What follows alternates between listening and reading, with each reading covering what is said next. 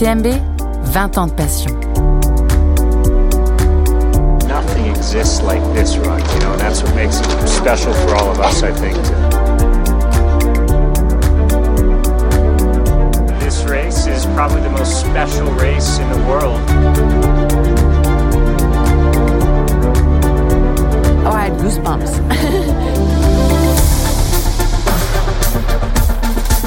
You okay? I'm tired. This is a hard race, huh? Tough, right? Tough, tough.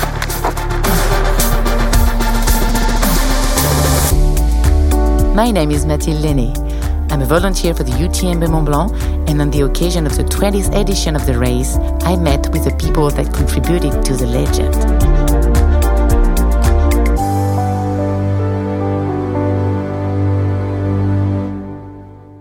Rory Bosio made history at the 2013 UTMB when she finished in the top 10 overall and became the first woman ever to accomplish this feat.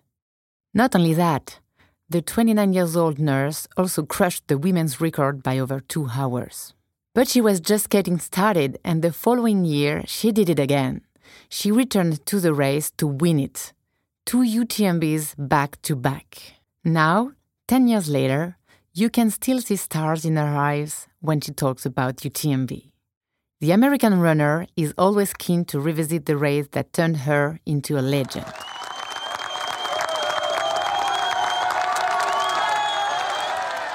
Hi, Rory. Ah, bonjour, Mathilde. Should we do the interview in French? Are you okay? No, the only things I know in French are the bad words and insults. Okay, so, yeah, let's stick in. English. I'm very happy to catch up with you, and we have a lot to talk about. But right before digging in, can you share your absolute favorite memory related to UTMB? The moment you will never forget. Um, the one that like particularly sticks in my brain is in um, 2013. I um, it was like the Col de Ferret section out of Courmayeur, and um, halfway up the climb, my headlamp had stopped working, and so I reached in my bag for the secondary headlamp. And um, I hadn't realized that it had been turned on while it was in my bag. So it was dead also. So now I'm kind of in a little bit of a panic because I think at that point it was probably 3:30 or 4 in the morning so it was still very dark out and I'm getting to the top of the climb and so I had to pull out my iPhone and use the flashlight on the iPhone and I was just holding it in my hand and up there it was very like foggy and a lot of mist so it was really difficult to see no one was around me to you know work with um, to maybe get some light from but you know i just had to go a little bit slower and the iphone headlight uh, flashlight did work and then as the kind of night wore on maybe about like a half hour later or something um, the dawn started and the sun started to rise and it was just as you're kind of descending into switzerland there it was just the most like magical sunrise. I can still picture it in my brain. Just the colors were just like all these pinks and oranges, and there were some clouds in the sky, and the mist was parting. And it was like all of a sudden, it just, as you're descending, the view opened up into the valley below you, and it just had this very um, magical quality, you know. And there's like cows around, and the little cowbells are going, but I was all by myself. There weren't any other runners around. So it just had this very um, I felt I felt very alone, but in that way that feels really good. Like like it's something that's all yours, you know. And it just it really felt so special to me, and I still think about that. Um, and it was just so beautiful and lovely and serene, and that's how I like to like think back on UTMB because so many parts of the course feel that way to me. They just have this very special, like ethereal quality to them. So that's probably my best memory. Oh, Yeah. you make a really good transition with your souvenir, since um, Trail is often described as an inner journey. Do you agree with that? I think that that's really kind of the essence of it and what it's all about. And of course, you know, UTMB over the years has really evolved into this very um, competitive race where some of the best runners in the world show up and it has this prestige to it. But for me, the reason for doing it was always um, because I wanted to have that kind of personal adventure.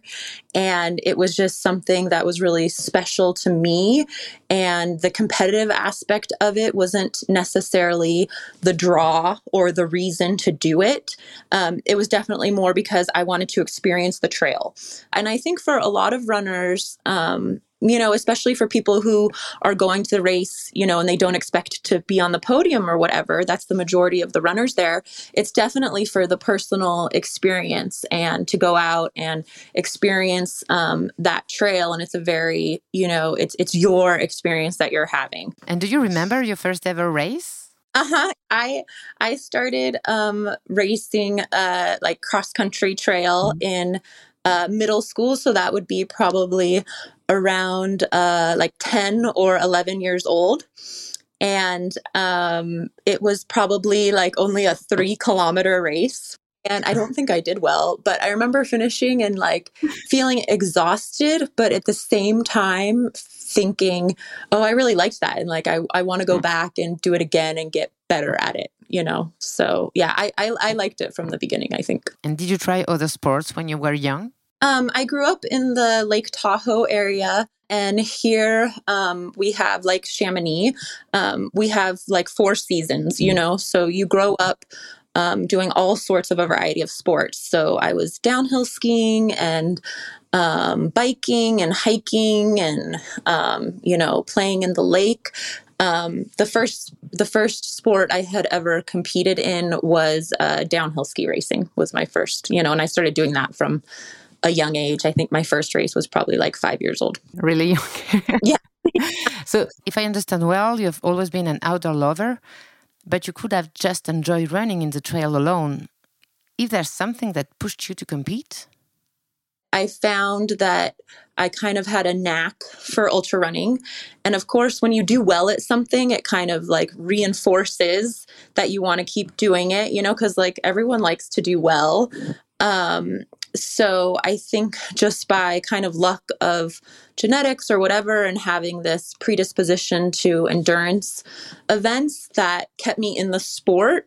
Um, but I don't think I ever felt that like super competitive drive um, as during my ultra running career. Of course, like during a race, when you're in it, you know, you do feel that competitiveness and you don't want to lose. But I think I'm one of those people who you know, of course, I love to win and to do well, but if I didn't do well in a race, it never bummed me out that much. I always thought, like, well, mm. there's another race, you know, in a couple months and it's fine and it's just running. And that's not the primary reason that I got into ultra running. It was more as a personal challenge, which I think a lot of people get into it that way. Um, and that's kind of how I always viewed it. It was just like something I wanted to accomplish for myself and not necessarily for the, the comparison to others. I mean,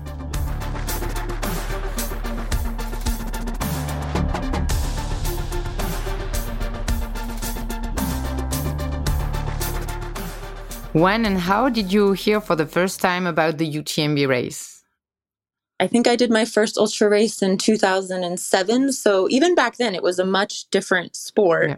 Um, a lot smaller, but UTMB was going on. And as I got more into the sport, um, I remember reading about Lizzie Hawker and I found her to be so inspirational. And I actually did like one race with her, and I was just so awestruck. I mean, she beat me by miles. Um, she had already won UTMB probably like five times or something. Probably this was probably like 2010. I just I got it in my brain, um, and I saw pictures of the race, and it's like, how can you not want how can you not be drawn to go do that race you know? And just seeing that like it was lizzie's favorite race really kind of got me inspired to go over and do it. And i came over and did my first race at utmb in 2012 and i was just in love. I was hooked. Yeah. You first lined up as you said uh, in 2012 uh, you were working uh, as a nurse at that Yes. time. Uh, how did you prepare for such a race when you're working? Um, I don't think I was completely prepared for the race in Mm. 2012 um, as much as I would have liked to have been because of my work schedule. You know, I still was working full time. Um, so I did a lot of just training in my backyard in the Sierra Mountains and things. And then when I came over and did that race, I realized um, that it would be such a huge advantage to be able to train in the Alps and train in the Chamonix area for like the entire summer leading up to the race. Like that would be great. So um, that's what I ended up doing the next year. Um, my um, manager at work let me take some time off of work to come over. But so I don't think I was as well prepared as I wanted to be for the 2012 race, but I still had a lot of fun doing it. Um, and I definitely, definitely gave me that that desire to want to come back and be better prepared for it. You seem to have a kind of no pressure approach to training. I've read that you rarely wore a watch and almost never kept track of your mileage. Is that true? Yes, it is true, and I don't necessarily recommend it for other runners. But I found when I first got into the sport, I was wearing a like mm. GPS watch and a heart rate monitor, and it just created a lot of. It was good in the beginning to kind of learn your body and learn what pacing is like, but after I kind of got the hang of it, I found it to be very distracting. Overall, I just found that I do mm. better um, when I have a more relaxed approach and when I can still view it as something that I'm doing for myself and not for just the reason to compete. So that's why I took that approach. You know, I probably would have done better in some races with a more uh, like structured and scientific approach. But I also don't think I would have had the same longevity. And I think I, for me, I would have burned out Yeah. quicker with that type of training because it just seemed too structured and too rigid and it kind of took the fun away for me. So it was kind of a balance of figuring out what would work. But yeah, That, that was your balance, actually. Yeah. yes. But that kind of training um, didn't stop you from finishing fourth on this first participation. Um, but the race was also shortened this year, this specific year, because of the snow. Um, what kind of souvenir did you keep from this race? Uh, I, I think I, I personally loved that race. I know some of the other runners were kind of, you know, disappointed that we didn't do the whole loop and that a lot of it, part of it took place at night. But for me, I think I really thrive in kind of the more adverse conditions. And it definitely makes it seem less like a race and more just like a general challenge and kind of like crazy adventure that you're going on. Um, and I can remember at one point, like going over some pass and the snow was pretty deep. Like it was not quite up to my knees, but maybe like halfway up my calves, you know? And I loved it. I thought, this is so cool. Like here it is, like end of August, and I'm trampling around in the snow in the Alps, competing in some huge race. And um, it was my first time racing internationally, and uh, I just loved it. I thought it was super fun, and I was really um, I really loved like the energy and the atmosphere of the race and how many spectators still came out when it was like th- that such crappy conditions, Always, you know, yeah. that it didn't hurt. Yeah. didn't Deter those those tough people in the Alps from coming out to spectate. So it was like really invigorating, um, and feeding off of that energy was super cool. And it just made me want to come back and com- you know hopefully do the entire loop the next year. And and that's what you did because you you came back Yes. on 2013 and you finished first woman, seven overall. Uh, and you were the first woman finishing under the 23 hours, if I remember well. Um, uh, did you expect to win? What was your mindset? gosh. No, no, I did not expect to win. My goal for going into the race was just to finish it and hopefully like finish it feeling like I had a really good race and that I raced smart and that I left it all out there, but that, you know, I I enjoyed myself through all of kind of the pain and discomfort that you go through. And I had never done at that point, that was the most challenging race that I had ever done. So it was kind of um, uncharted territory for me, and I didn't know. I was I was pretty intimidated and a little nervous going into the race, just not knowing if I could com- complete mm-hmm. the whole thing because I had been over in Chamonix for probably six weeks before the event, um, training and getting to know the trails over there. And which is a good thing and a bad thing because you know you get used to the terrain but you also know how brutal it can be and how difficult it could be.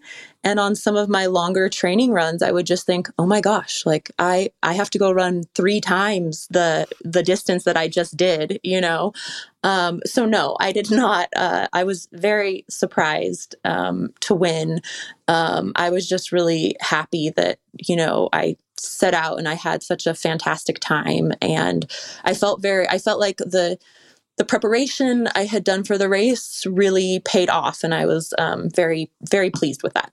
Mm-hmm. And what did you f- feel when you crossed the line? I honestly couldn't believe that like I had made it all the way around and felt pretty good. And I felt like I had um, done a, a good job of pacing myself. And um, I had like dug deep in my mind to to finish the last climb, and I was kind of just shocked that it went as well as it did. That I didn't feel completely um, destroyed by the race at the end. I mean, of course, I was super tired, but um, I was just I was I was I was kind of in shock that it had it had gone as well as it went. Yeah. And you also shocked the boys club because you were you were the first woman to uh, to enter the top 10 in UTMB yeah. histories. I guess it felt good too. I, I would be lying if I said as a woman it doesn't feel good to to beat the men. You know, it definitely does um, you know, it just, I think for me, more than anything, it brings legitimacy to women's running when you see the women competing on par and at a level with men. I think in general, it raises uh, like the awareness of, you know, how great a lot of the women are becoming in the sport. And um, like, I'm a feminist, I'm always happy to like show you know that women can you know compete on a level with men so in that sense it was um, yeah it was pretty cool great to hear um, and you came back uh, in 2014 to win mm-hmm. again mm-hmm.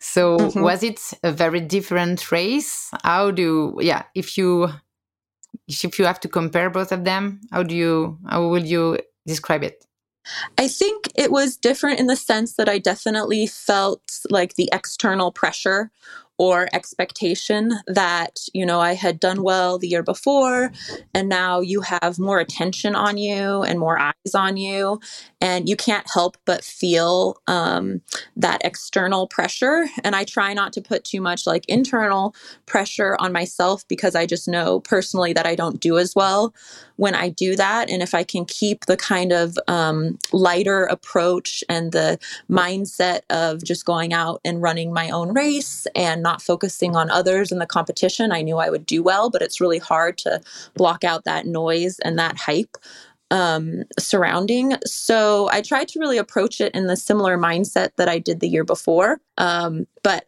I remember still loving that experience. Um, yeah, it was really great. Yeah. And did you did you have in mind at that moment that it clearly um, put your name on the top of ultra trail running um, kind of history or maybe just the UTMB one, but uh, it's it's not that usual for a woman at that time to win two race uh, one after the other. You sp- spoke about Lizzie, but it was still a kind of uh, exception. Um, what did you felt about that uh, achievement? Yes.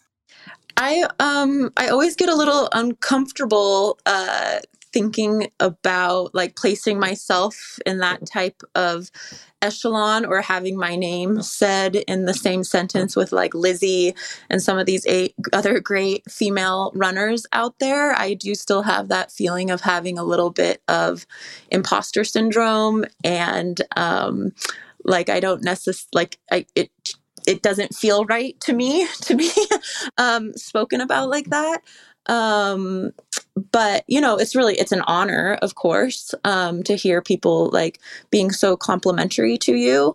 Um, but it's not like when I look back on my experiences at UTMB, it's definitely not the like winning that made it feel so special.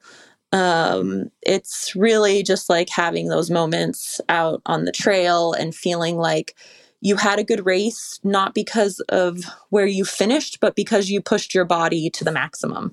That's to me mm-hmm. what is the most like satisfying part about ultra running is just seeing what you're capable of and kind of pushing mm-hmm. past that boundary in your mind of of what you thought you could do. I think that's really the most satisfying and fulfilling part of of ultra running. And to me I can always justify in my mind like placing well because you know maybe somebody else didn't have a good race and you know i got a little bit of luck and whatnot. So i feel more proud of myself for just knowing that like i really truly tried my hardest. Yeah. And you said that you are kind of a feminist. Um, that's true that you are an inspiration for a lot of uh, feminine athletes. Uh, what um, how does it make you feel uh, that part I'm like I'm I'm proud of because I just feel that for so many years ultra running was um, so much of the focus, like the media focus and the spectator focus, has been on the men's races because they have been more competitive and there's obviously so many more men that compete in the sport. So any attention um, that I can bring to how incredible like the women are doing, I I feel happy about um, just because I do think it's one of these sports that you see a little more parity between the men and the women. Like the longer the distance, it seems like the less gap there is between the sexes. And I think that's really cool. And I think just because in general, athletics are so male dominated, especially in the media, just in general across all sports, that like any attention that can be brought to what women are doing, I find like I think that's awesome. Yeah, I, I 100% agree on that. Yeah. um, yeah.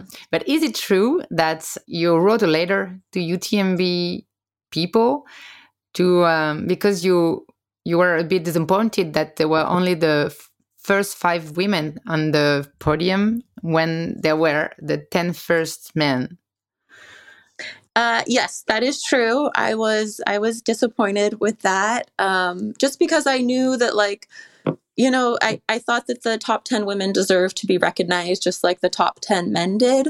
Um, and I'm very happy that that has since been amended for many years now. And i think that we've seen the results of that are that like the women's field just continues to become more and more competitive. And you see the caliber of female runners just continuing to excel. And the races are getting more and more competitive among the women. And there's less gap there's like less of a time gap between first and 10th yep. Um, i that's really cool and i think that speaks to that like the more attention and focus that you can bring to these races and for like how the female the women are doing in the race the more you're going to attract other women to the sport and the more you're going to grow the sport. Um, and i think overall that's just super important you know? When younger women can see like oh I there's people like me competing in this sport and doing well. It attracts them to the sport, um, and I think overall that's that's really awesome. Yeah, and um, do you do you have any advice for a woman who wants to start running? Yeah, just go out and do it. I think you'll surprise mm. yourself at how capable you are. Like you just have to make the first step and like go out and try it and you'll really I mean, I surprised myself. I thought it was going to just be before I did my first 100-mile race, I thought it was just going to be a torture fest, you know, and I was going to hate it, but it was just something that I wanted to do to prove to myself that I'm tough and I ended up loving it and finding it to be such a gratifying experience and something that can really bring you a lot of confidence because you realize how capable you are. So I would definitely, and it's super fun. And, you know, there's like, it's such a great way to meet people and to create really great friendships. Some of my best girlfriends are women that I met because of ultra running and we spent so many like like fernanda maciel and um, martina Villam- like it's just you just the bonds that you create going out on a really long run with your friends are really incredible um, you know, and they last a lifetime. So I definitely think it's an awesome sport to get into. Uh, would you say that this sport and maybe the UTMB changed something in your life? Uh, definitely. I um, I'm so grateful for the experiences that I've had at UTMB and the periods in the summer, like leading up to the race, and the people I got, mostly like the people I got to meet, um, and just the experience overall of participating in such an amazing event where you're just surrounded by all of this, like really intense passion and energy. And it's something that's like such a unique thing to to live through, and uh, it brought a lot of um, satisfaction to me and uh, the friendships that I made from doing UTMB and ultra running in general are really incredible. And, um, you know, it like, you know, brought, it gave me a sense of like confidence and accomplishment. And, um, yeah, it's, I'm so happy that I, you know, got into this sport. It's been one of the more rewarding aspects of my life for sure.